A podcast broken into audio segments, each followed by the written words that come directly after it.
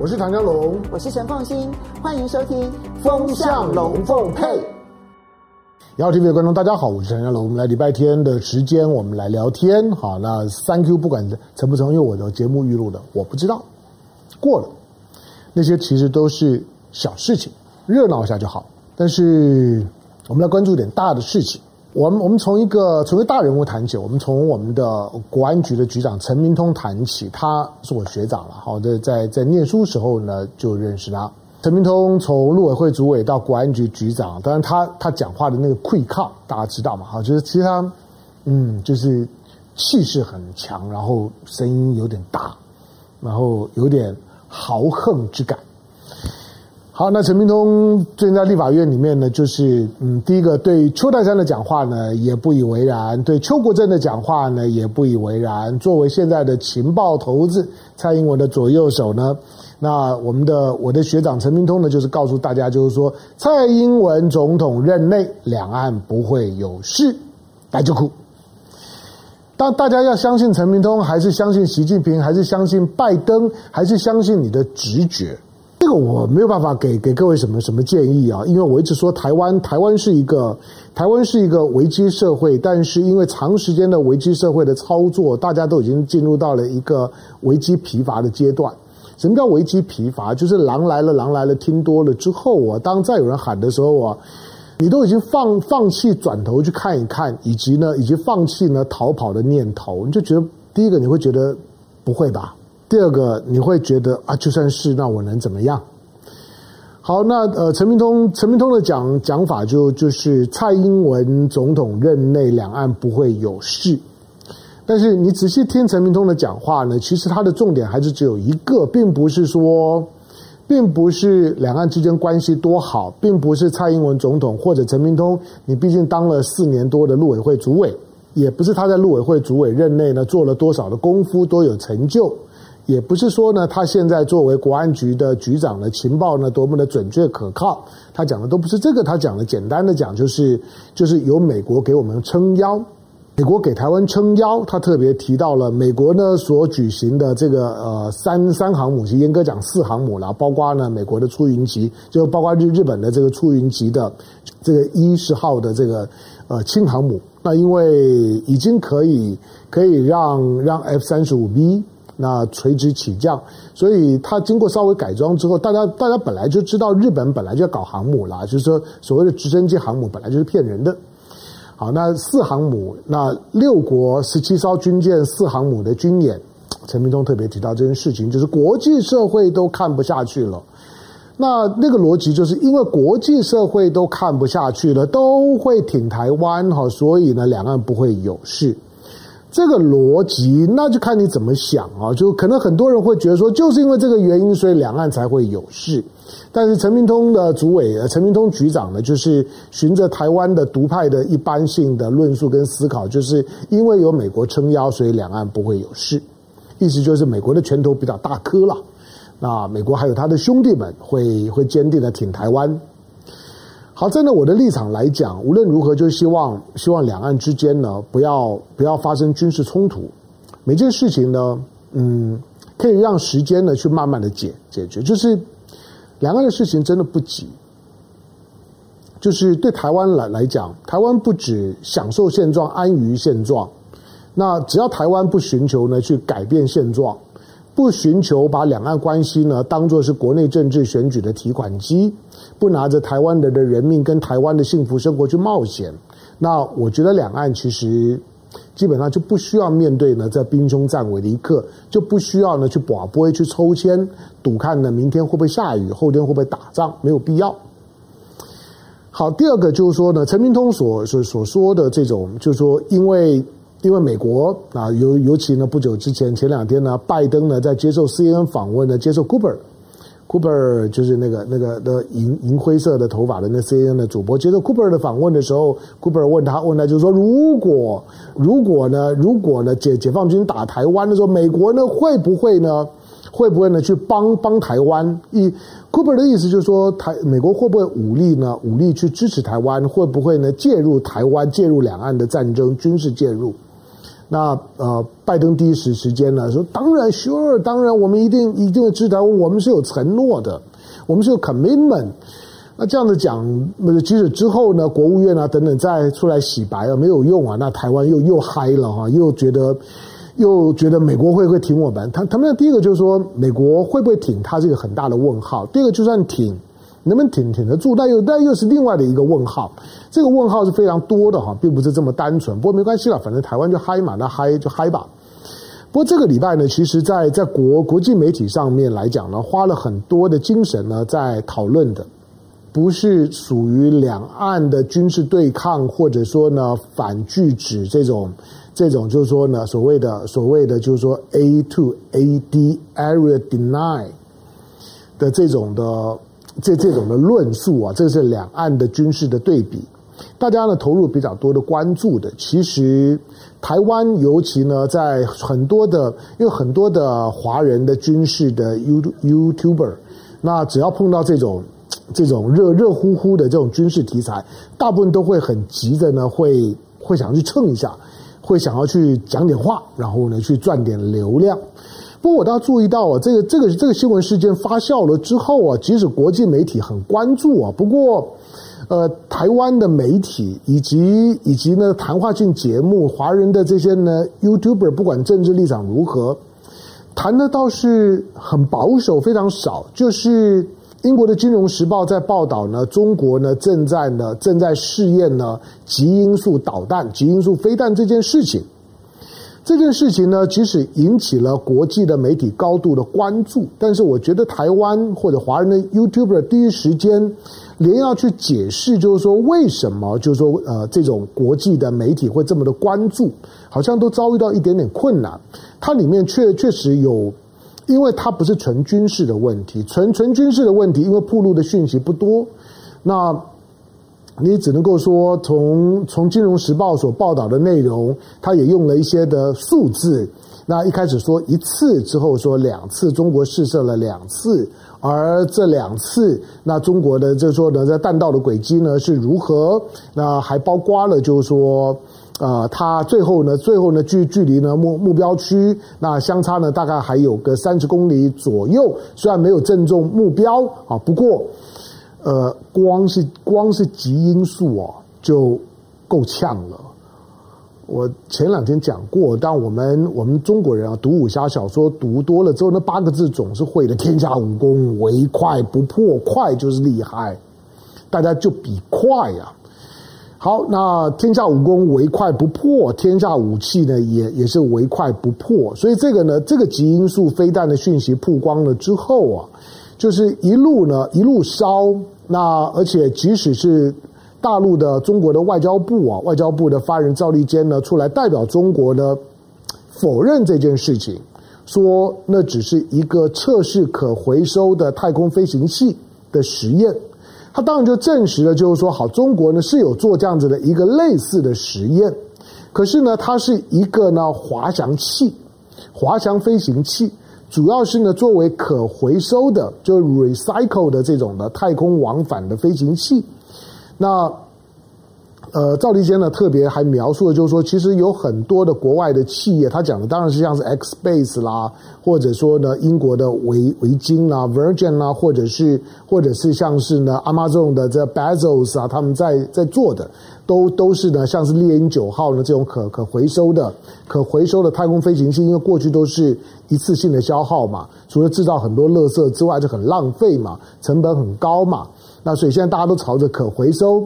那这种的可回收呢，跟过去的美国的太空梭计划是一样的啊，是可回收。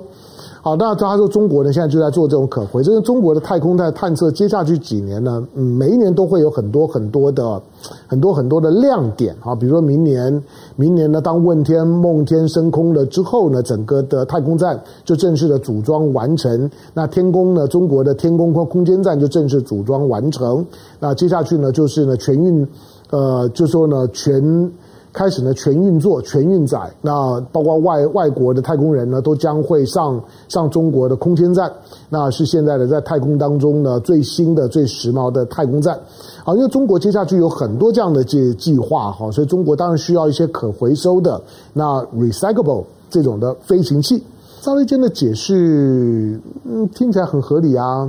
听起来应该应该可以让大家放放心啊。可是两个原因啊，第一个就是说，这种所谓的可回收的飞行器，跟跟跟这种跟所谓的超极音速的极音速的飞弹，其实一线之隔。换句话说，它是用途的问题，而不是技术的问题。那赵立坚的这个讲法，没有没有从技术层面来讲呢，去示众议。当然，现场的媒体大概也很难做这种对话了。我认为赵立坚呢，也没办法多回答什么。就是那那，请问你这个这个这个飞行器，这个可回收的飞行器的性能资源，它的特征，它的速度。那它是不是具备呢军民两用的特性？因为媒体没有进一步问，好，所以呢也就也就没有办法呢从从中国的官方呢再得到进一步的讯息。好，那因为之后呢媒体呢并没有停止这方面的报道。那《金融时报》除了进一步的进一步的挖掘之外，那国际的舆论呢进一步的发发酵，比如说比如像印度的媒体，因为印印度的媒体向来都。都有一点好笑哦，我看印度的媒体，有时候有时候我我觉得都充满了喜感啊。比如说之前之前当当当中国的神舟十三上太空了之后，你看到呢，看到印度的媒体啊，印印度的网络啊，他们就会就会用一种觉得呃，那算是一种变相的自嘲嘛，说哇中中国的中国的航空航太技术已经快要赶上印度了。你听了之后，你会觉得哦，印印度有这么厉害吗？印度当然没有啊。可是这种话你听起来就会觉得觉得充满了自嘲的味道。同样的呢，当当中国的这个疑似疑似呢极音速飞弹呢被曝光了之后呢，印度印度第一时间呢，呃，媒体的报道呢，除了有点幸灾乐祸说啊，它它没有没有呢落在预定的这个就是说呢弹着的位置，那还还偏离了大概三十公里。但是其实，如果是一个核弹头，三三十公里的误差，基本上面也没有什么太大的差别。第二个就是说，印度还还是很震惊，觉得中国竟然会拥有这样的技技术。好，全世界呢都在担忧这样的技术。那到到十月二十一号。当连美国总统拜登呢都要出来蹭个温度，都要讲两句话，说呢他感到他感到忧虑的时候，美国总统都觉得忧虑的时候，你就不能不把这件事情当回事儿。你要知道，美等于是美国总统呢在跟在跟在跟赵立坚对话，赵立坚说没有，可是拜登说有。那 听听起来是有点怪，因为因为这种的对话的方式，在外交上面来讲是比较少见的。就是在大陆呢，是用外交部的发言人的层级去回应国际的舆论的质疑。可是呢，美国呢却是呢，拜登，因为拜登拜登其实最近这几个月啊，尤其是在在阿富汗事件之后，拜登躲媒体是躲很凶的。拜拜登不太不太回应媒体的问题，就是因为怕讲错话。那因此，拜登这次接受 CNN 的访问呢，已经已经是表示他要重出江湖。他这次接受 CNN 的访问呢，其实严格讲是告诉大家，就是说啊，那个阿富汗事情已经过了，那我要重出江湖了，我要开始呢进行我另外一个阶段的骚操作，因为接下去呃十月底、十一月到十二月。美国有很多的这种的外交动作，包括啊他要去参加 G20 啊，他要去英国呢参加呢 COP26 的这个气候变迁会议啊，包括呢他要召开啊，包括呢这个 IPAC 的年会，那包括了就是说呢这个非洲的这个论坛，那包括了他自己要召开的民主峰会，接下去。一场又一场，几乎每个礼拜都都有戏啊！所以拜登接受 C N 的访问呢，其实是一个预告着，呃，老子重出江湖了的那个预告。不过呢，当当这种访问当中，当拜登呢，拜登在面对媒体的时候呢，很很久不面对媒媒体，不接受媒体堵麦，结果呢，现在呢，愿意哈接受访问。那同时呢，抛出一个呢，他对于这种极音速导弹的忧忧虑，那个忧虑两个字固然很模糊，就是他也没有说有，他也没有说没有，那他表示忧虑。好，那我们就从忧虑的角度去解读，忧虑的意思就是说，如果中国真的有，那就糟了。所以我们先先不讨论中国有有没有啦，就是说，因为中国否否认嘛，但是我说了，中国中国的否认呢，让让所有的国际媒体跟西方国家。更紧张，因为因为赵立坚话讲了一半，反而会让他觉得说此地无银三百两。好，但是但是中国虽然说我我没有这个什么极音速的飞弹，什么搭载核弹头的极音速飞弹没有。好，那但但是呃，我们我们确实呢在测试一个呢可回收的这个滑翔器，但是因为拜登的忧虑，那个忧虑两个字呢，就是就是点到了，就是说所有大家关注问题，如果中国有怎么办？在星期五的时间呢，在风向龙凤配里面，我们谈了一点点啊，不是时间有限，谈的不多。我我说如果有，他为什么忧虑？就如果有，他就告诉你，美国没有。美国没有之外呢，而且美国在过去，尤其从雷根之后，美国一直在强化呢自己的飞弹防御系统。就是美国呢，美国美国除了呢，它有全世界呢最多的核弹头、最先进的核导弹、最先进的核潜艇，可以毁灭的地球不知道多少遍的核弹之外。同时呢，他要避免自己呢受伤，所以他也他也在在很多呢在距离美国本土很远的地方就开始呢部署反飞弹的系统，包括在在朝鲜半岛，甚至也逼着日本要建立萨德系统，在欧洲呢也要建立萨德系统。所以不管是在太平洋的彼岸、大西洋的彼岸，他都希望呢建立反飞弹的系统。在北极圈呢也有很密切的他的就是北美的防空司令部。那对于呢所有的各种各方来袭的飞弹导导弹。它都要有全面性的，就是说识别跟拦截的能力。但是如果是这个超音速的超音速的导弹出现了，那就不用谈了，就是你没有任何的东西可以去拦截。那这个这种的防御系统呢，搞了那三三四十年的防御系统就白搭。那防御防御系统呢，就是聋子的耳朵。第二个呢，就算就算是攻击，也很困难。而且呢，当这种的导弹呢，更糟糕的是说，它一旦回到大气层，开开始呢做做不规则漂流，除了速度很快之外，你就是不知道它要打哪里，所以呢，你连你连末端的拦截都很困难。好，那拜登的那个忧虑两两个字呢，我刚说了，就简单讲，就是说如果中国有，那就太糟了，因为因为没有办法防御，没有办法追踪，而且我没有，我也没有办法反击。好，那中中国中国有有有没有？他当然会给西方国家的很大的悬念，因为因为因为中国到现在为止有多少的核导弹，有核弹头都不知道。中国在这方面来讲，所有的数字都是推估来的，那并没有并没有官方的讲法。同样的，中国会不会拥有这种的武器？我认为在没有成熟以前，就算中国真的有，在没有成熟以前，他也不会说。好，那只是说呢，当这样子的一个武器出现了之后呢，它根本的问题，它是对大国政治的冲击是非常剧烈的。它真正影响的不是像两岸这种的小小打小闹式的战争，它真正的影响是大国政政治，大国政治当中的核核组，就是核子核组这种的 nuclear deterrence 就就瓦解了，就是。二战之后，尤其在美苏冷战期间呢，所有建立起来的呃核战的思考，那核战略的思考，以及呢，以及呢，所有的这种在在核武器相互保证毁灭的认识的基础上面所进行的核谈判，以及呢所建构的核规则，包括条约，全部都没有用。它。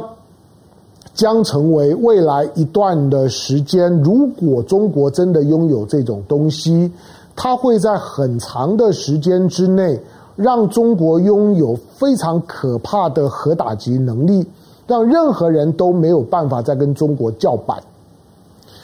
好，那它让二战之后呢，七十年的时间呢，包括我在念书时代的那些呢，所有建立起来的核武分分析、核子战略的分析。都可以放一边了，它的游戏规则改了，而定规则的会是拥有那种超音速、超音极音速导弹的国国家，就是中国。假定中国有，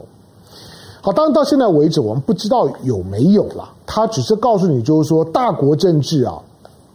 呃，很多的小小国家，包括两岸，都开始准备进入到这种的、这种的，就说小小规模战争的军备竞赛。大家呢，在军事上面的投入啊，我我觉得太不成比例了。我我一直觉得台湾，尤其台湾的台湾的位置，台湾的身身份，台湾应该应该真的重新的重新的思考自己的军事战略的定位。台湾真的要成为就是说大国政治冲突的扳机那个 trigger，呃，要成为这样的工具嘛？还是台湾应该努力让自己在在武器上面来讲要降载，然后甚至于的寻求台湾的非军事化，让让两岸两岸之之间，当然美国美国不会允许了，美国呢基本上就是不停的逼台湾买武器，可是呢，我说当这样子的一个一个极音速导弹已经成为成为当下的就是说核子战略武器的最核心的最新的思考的时候。其实两岸之间的这种的军事的较量已经不是重点。如果如果今天这种的极因素的核武器之间的相互的较量，成为中美之间未来未来军备竞赛的主要的焦点跟话题，它就是告诉你，就是说大国政治到了二十一世纪的今天，它又进到了大国之间的新一波的军备竞赛。上一波。美国呢？美国是用是用所谓的太空武器的想象，是用 Star War 的想象，用军备竞赛拖垮了俄罗斯。可是这一次很可能会倒过来。美国美国现在的财政乱七八糟，中国如果呢，如果真的或者暗示性的拥有了这种极音速的导弹，美国呢势必要急起直追。美国呢，光是靠着它的什么什么，就是说十一艘的核动力航母，那个恐怕呢都不管用了。就是说，这种的航母呢，即使不是变成废物，可是它都已经没有这么重要。美国很可能被迫呢，去去在在极音速的武器上面，在所谓的超级战略核武上面，去跟中国呢进行下一阶段的军备竞赛，而中国是领先的，美国呢要投入的是很多的，时间的压力呢是很大的，而且美国现在的财力不好。如果呢进进行这种的高层次的军备竞赛，对美国来讲呢会是非常不利的。好，这件事情虽然到现在为为止没有定调，毕竟中国是否认嘛，但是在技术上面来讲，看起来中国确实是有突破的。不管在太空科技上面，或者在军事科技上面，中国看起来都有突破。那下一阶的阶段就就是看第一个什么时候证实，以及。美国或者俄罗斯，甚至像印度这种的国家，一定极端的没有安全感，要在这方面呢进行追赶，那军备竞赛呢就开始了。好，所以呢，面对到呢大国之间的军备竞赛，表示呢一个全新的大国之间的军事战略环境已经已经开始了。